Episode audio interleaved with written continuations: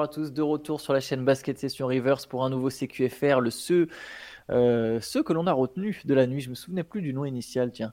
Ce que l'on a retenu de la nuit, c'est-à-dire qu'avec Shai, on va décrypter ensemble ce qui s'est passé cette nuit en NBA. Et Shai, je vais te laisser la parole. Il n'y a que six matchs. Je vais te laisser commencer par le match de ton choix, celui qui t'a le plus marqué, que ce soit une perf, etc. Alors, celui qui m'a le plus marqué, bon, tu te doutes bien, comme on le disait hier euh, dans la head session, j'ai regardé évidemment le, le match euh, entre, entre, Orlando et OKC avec le retrait de maillot de Shaq euh, et, le match en lui-même était pas mal. Je pense quand même que le truc marquant, euh, enfin ce qui m'a le plus surpris en tout cas dans la nuit, c'est peut-être la défaite des Bucks. la défaite des, des, Bucks contre, contre le Heat à Milwaukee. On avait été plutôt positif les dernières fois en disant que Milwaukee se mettait un peu à défendre, que Doc Rivers voulait cette identité défensive. Et euh, bah, résultat, à domicile, ils ont pris 123 à 97 contre une équipe euh, décimée de Miami, encore une fois. Et j'ai trouvé ça assez surprenant, je m'y attendais pas en tout cas. Ouais, je pense qu'il y a eu un gros relâchement du côté des Bucks. Euh, la veille, ils ont joué les Nuggets, donc ils étaient en back-to-back. Mhm. C'est vrai que la veille, ils limitent les Nuggets sous les 100 points. On entend Yanis nous dire bah, voilà, on fait tous les efforts, on se relâche pas, il n'y a pas d'excuses. Doc Rivers nous impose un standard élevé. Puis, comme tu l'as dit derrière, ils ont encaissé 123 points contre une équipe de Miami sans Jimmy Butler sans Terry Rosier évidemment, sans Josh Richardson, mené par 24 points de Nikola Jovic et 23 points de Duncan Robinson. C'est vrai que ça fait un peu tâche. Et triple-double aussi de Bama Debayo, 16 points, 12 rebonds, on se passe. Jovic, Jovic, il avait joué 3 minutes depuis le 27 janvier dernier. Donc en, début de saison, on sait que Spolstra faisait pas mal jouer. Après, il y a eu les rumeurs euh, euh, bah, qu'il envoyait un peu à droite à gauche parce que ça pouvait être un des assets. Euh, d'abord, c'était dans pour le fameux trade de Lillard, il faisait partie de la proposition. Puis après, il restait il y a d'autres opportunités peut-être où Jovic serait impliqué. Au final, bah là, il rejoue. Enfin, tu compte, 3 minutes depuis le 27 janvier. Il est dans le 5, il met 24 points, record en carrière. Euh, pour, euh, pour aider Bama Debayo, euh, comme tu le disais, qui, fait son, qui, a fait un triple-double, 16 points, 12 rebonds, 11 passes. Duncan Robinson, 23 points. bah, c'est ces trois-là qui ont porté l'équipe. Ça a commencé super fort, 40, 40 points encaissés par Milwaukee tout de suite. On a retrouvé les travers, les fameux travers dont on parlait depuis le début de la saison. Bon, on va espérer que c'est qu'une mauvaise parenthèse, que c'est un petit, un petit incident après deux matchs plus, plus, vraiment plus solides où, où ils avaient encaissé moins de 100 points ça fait, disons que ça fait un peu tâche à la maison euh, contre un adversaire sans, euh, sans son meilleur joueur et sans deux, deux, joueurs importants de la rotation quand même. Je te propose qu'on enchaîne du coup sur le Thunder Magic que tu avais évoqué. Il y avait, c'était effectivement une soirée un peu spéciale. Première fois qu'Orlando retirait un maillot, un maillot c'est le numéro 32 de Shaquille O'Neal. Mm. Il a passé que 4 saisons à Orlando. Premier choix de la draft 92. Euh, mais 4 saisons très marquantes pour le coup. Déjà parce que c'était un joueur absolument exceptionnel. Il a formé un duo légendaire avec Penny Hardaway. Il a mené le Magic en finale. Il a mis Orlando sur la carte du basket. Ah clairement. Et c'était euh, tout à fait logique que le, que le Magic finisse par retirer son maillot. C'est le, terme mettre sur la carte, c'est vraiment ça, parce que c'était une franchise assez jeune, mais donc qui, qui était sur. Euh, qui profitait. je crois, la création. qui profitait, qui, a, dû fonctionner avec de, une draft d'expansion, et puis bah, chaque, c'était le. C'est vraiment le, joueur qui a, changé tout ça. Moi, forcément, ça m'évoque une tonne de souvenirs voilà, c'était le joueur euh, déjà Orlando, hein, parce qu'on parle du, du des Lakers qui nous a un peu tous traumatisés par sa domination physique. Le Shaq d'Orlando, je vous invite à regarder si vous êtes jamais vraiment penché sur cette équipe d'Orlando. Il y a un documentaire euh, 30 for 30 aussi qui a été fait très très bon dessus, qui montre aussi bah, comment euh, comment les deux se sont séparés, comment Shaq et Penny ont finalement pas réussi à cohabiter et Shaq a voulu euh, voir plus grand. Mais ouais, l'hommage était sympa. juste après les session, je suis content, j'ai pu me connecter à temps pour voir pour, pour voir ça avec sa petite veste euh, bien stylée, avec le, design du Magic de l'époque, ça rappelle des choses. Et, et le, voilà, leur maillot vintage, ça reste pour moi les meilleurs maillots de la NBA euh, sentimentalement. Et, et, même je pense que quand on n'est pas, voilà, quand on n'est pas fan du Magic, même, euh, je trouve que ça, ça rappelle une certaine époque. Après, cet hommage pour chaque n'a pas empêché Orlando de perdre le match. Ouais, 127 à 113 pour OKC. Euh, deuxième match de suite où chez Gildus Alexander et Jan Williams sont chacun passé la barre des 30 points. Dans le match d'avant, je crois que c'était 32 pour euh, chez Gildus Alexander, 30, euh, non, pardon, 39 pour chez Gildus Alexander, 32 pour Jalen Williams.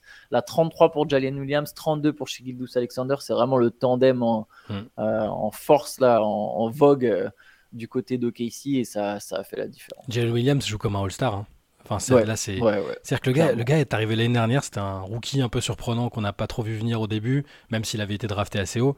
Il avait été, il avait été excellent. Euh, là, il, il joue incroyablement bien. On, en revient à ce qu'on disait, ce qu'on a dit plusieurs fois en début de saison. On se disait alors qu'est-ce que c'est la hiérarchie? Holmgren est déjà super fort. La match après match, le gars enchaîne les perfs fortes au scoring. Il est, puis il n'a pas que ça. C'est un joueur plutôt polyvalent. Et, là, à nouveau, à nouveau il, a, formé un tandem super tranchant avec, avec Shea Alexander. 32 points et 33 points, comme tu disais. ça a été, ça a été un, peu, un peu poussif pour, pour OKC parce qu'Orlando a commencé très fort notamment Jalen Suggs qui enchaînait les paniers à 3 points. Je me suis dit, bon, ce match sent bon pour le Magic et finalement, comme souvent quand OKC prend un peu de retard, à, l'exception peut-être du match contre Dallas l'autre jour, OKC panique jamais. C'est cette fameuse équipe qui est faussement jeune, qui, qui fait jamais de qui a jamais de séquence vraiment erratique où c'est n'importe quoi et ils arrivent à, garder leur calme à revenir dans les matchs à reprendre le contrôle. Et euh, bah, ça a encore ça a encore été le cas là. Le troisième carton de Shea est assez magnifique je trouve. Enfin, en tout cas les 5 points en 5 minutes hein. voilà j'allais dire sur là il y a un stretch de 5 minutes où où il trouve sa, ses positions préférentielles et il, les, il exécute à, la à merveille avec euh, la maturité d'un mec de, de 33-34 ans c'est voilà, on, se répète, mais c'est voilà, c'est une star, c'est un candidat plus que sérieux pour le MVP, ça, ça, ça ne change pas. J'ai vu qu'il était deuxième d'ailleurs des bookmakers derrière Nicolas. Euh, pas des bookmakers, enfin il est aussi deuxième ils ont fait des, bookmakers, mais ESPN a fait un premier sondage où il termine deuxième derrière Jokic. Jokic a quand même une nette avance, mais voilà, il est deuxième et on sait que ça peut se renverser. Euh, plus tard que ça dans la saison l'an dernier, ils avaient fait le sondage, ou alors c'est peut-être un peu près au même moment. Mm c'était un poil plus tard et Jokic était devant Embiid assez nettement, donc ça peut encore s'inverser. Il y, a quand même, il y a quand même un mec qui a, qui, a pas mis Shea dans le 5, hein, dans, les, dans les votes. Euh, je crois qu'ils ont, ils ont fait sur 100 personnes, ils en sont des 100, 100 votants. Il y a un mec qui a pas mis euh, Shea dans le 5, enfin dans, dans une, à l'une des 5 premières positions. 99 votes, t'as raison. je, je... Donnez les noms, qu'on les, pende, qu'on les pende au et court. qu'on les affiche dans un CQFR, dans une let's session. Du côté du Magic, 23 points, 10 passes pour Paolo Banquero. Marquer 127 points contre Orlando, c'est fort, mine de rien. C'est pas mal, c'est une bonne défense, ouais. Très, très défensif, très athlétique. Allez, autre match, le thriller de la nuit, un peu, c'était le, le choc. On peut parler de choc entre Sacramento et Phoenix. Choc, en tout cas, pour deux équipes qui aspirent au top 5 de la conférence Ouest. Euh, les Suns, la hiérarchie, entre guillemets, a été respectée parce que l'équipe la mieux classée l'a emporté. Phoenix a battu Sacramento sur le fil, 130-125. Euh, alors, c'est dommage si la dernière minute était moche, gâchée par des lancers francs, etc. Mais, mais sinon, c'était quand même un match avec du suspense jusqu'au bout.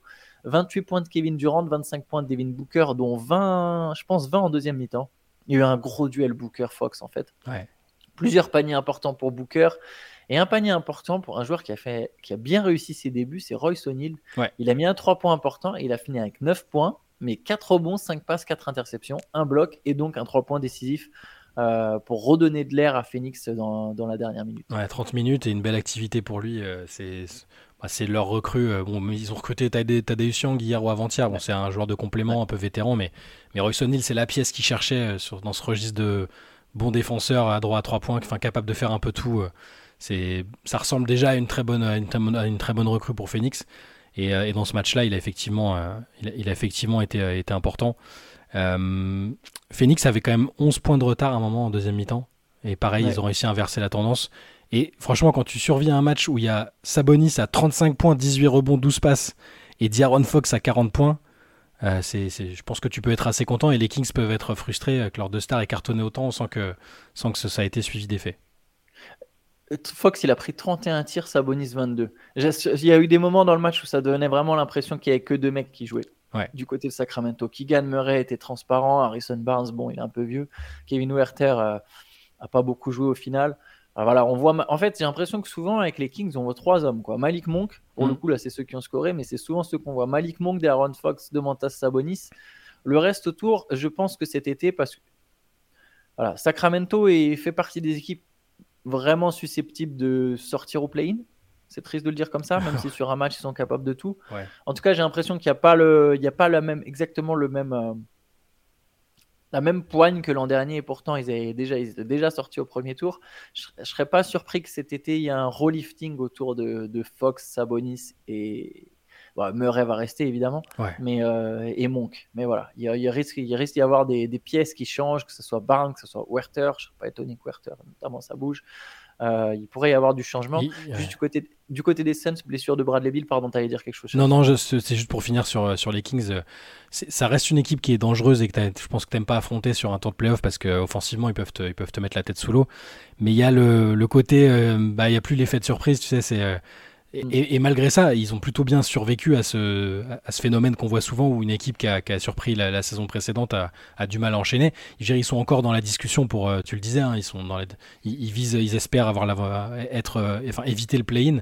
Mais il y a des matchs comme ça où on se dit que, effectivement, peut-être aussi par la force de l'habitude avec les Kings, mais on se dit qu'ils sont peut-être un peu, un peu plus limités que, que, que d'autres équipes euh, de, de l'Ouest avec euh, peut-être un effectif plus solide. Mais, mais moi, je, voilà, j'espère qu'ils nous surprendront encore. Hein. Moi, j'ai bien aimé l'atmosphère autour d'eux l'année dernière. C'est une équipe sympa. Voilà, et, même là, je veux dire, ça reste euh, Fox, Sabonis et tout. C'est Malik Monk, j'aime bien aussi, ça reste spectaculaire. Mais bon, on verra, on verra ce que ça va donner. Mais, mais là, ouais, les défaites comme ça, elles, elles piquent un peu.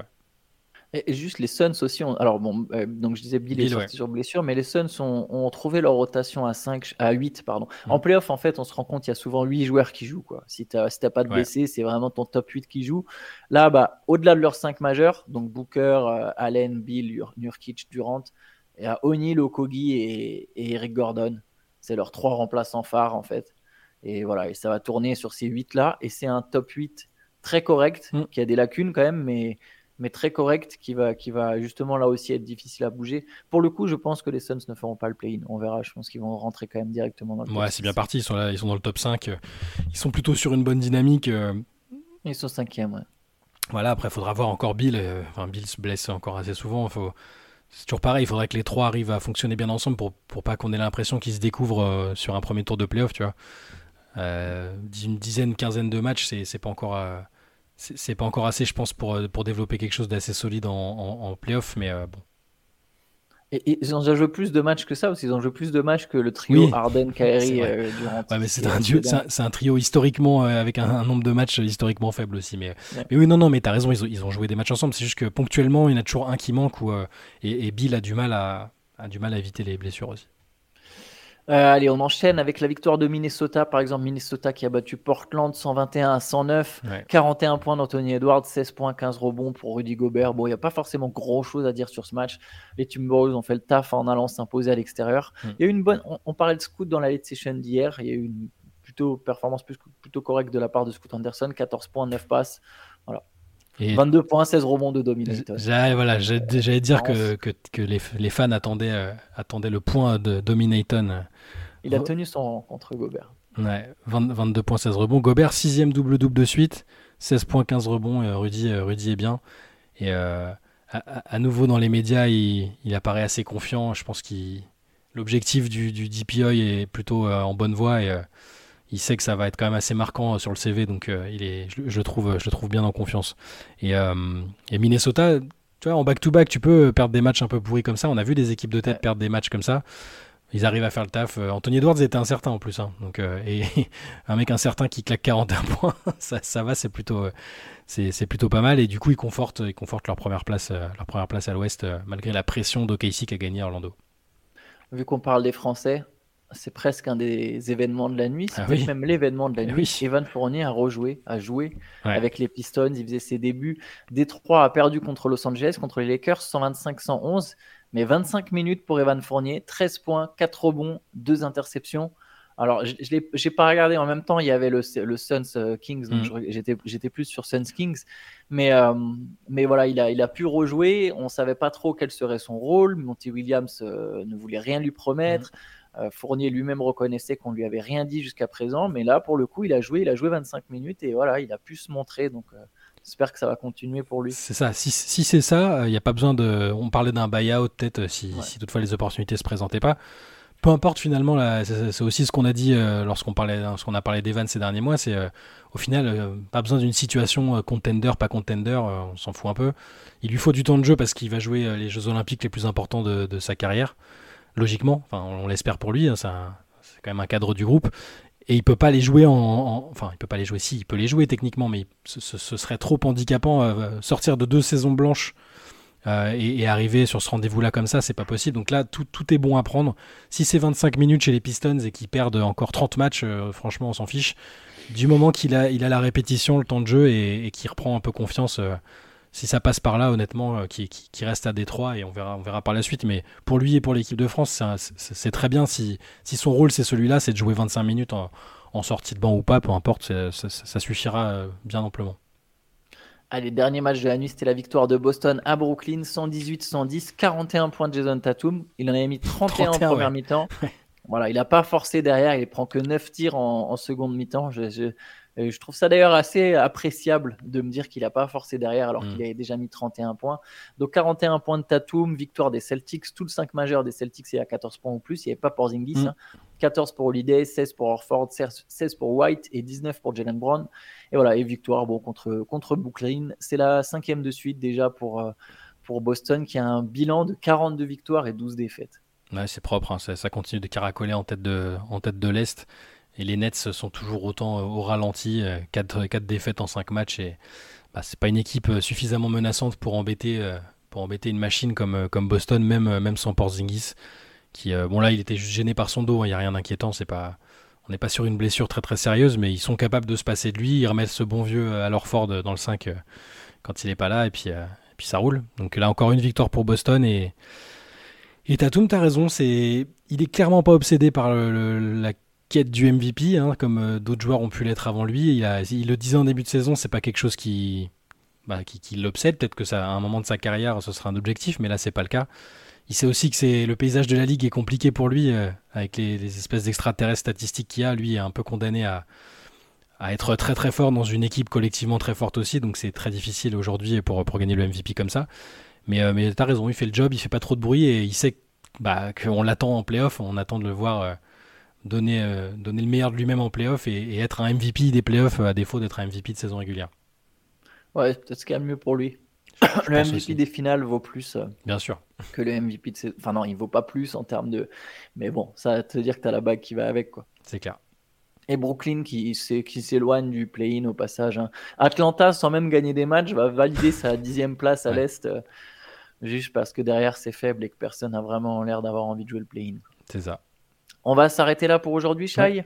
À part, euh, je sais pas, je réfléchis, est-ce qu'il y a des news vraiment très importantes Il y en a qu'on a évoquées dans la late rapidement.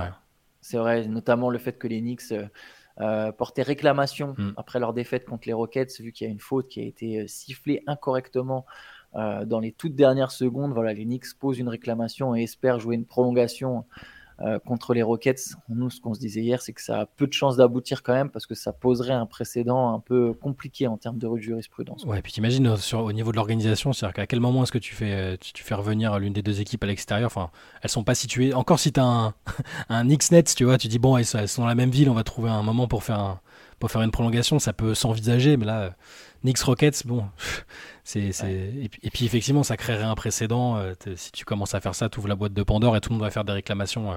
Enfin, des équipes font déjà des réclamations d'ailleurs. Hein. Ça, ça n'aboutit jamais parce que, parce que sur le plan du règlement, c'est, c'est pas très clair. Là, euh, bon, je pense qu'ils veulent marquer le coup pour pas se faire enfler plus tard, quoi. en gros, je pense que pour inciter le prochain arbitre qui, va, qui, aura une, une, décision un peu difficile à prendre contre eux à, bah, à plutôt intercéder en leur faveur ou à bien, à bien regarder ce qui, ce qui est en train de se produire. Donc c'est plus ça, tu sais, c'est... tu, tu, te rappelles de Jean-Michel Aulas, ton cher président à l'Olympique lyonnais, il aimait bien mettre des petits coups de pression comme ça euh, à la Ligue pour, pour que les prochaines situations soient plutôt en, sa faveur. Ouais, ben, on voit que ça a très bien tourné. ça a marché longtemps, ça a marché longtemps. bon, sur ce, Chai, je te propose qu'on se retrouve demain pour un nouveau CQFR. Euh, n'hésitez pas à vous envoyer nos questions. C'est vrai qu'on l'a pas fait samedi dernier. Euh, bouclage du MOOC oblige. Euh, MOOC que vous pouvez retrouver, nouveau MOOC sur Saint-Antonio que vous pouvez retrouver sur Basket Session. mais non, envoyez vos questions à l'adresse c'est cqfr.reverse.gmail.com. On y répondra là cette semaine, promis. On fera peut-être même une session un peu plus longue. Il mhm. faudra voir avec Théo. voilà. Donc, en attendant, bonne journée à tous. Ciao, ciao. Bonne journée, ciao.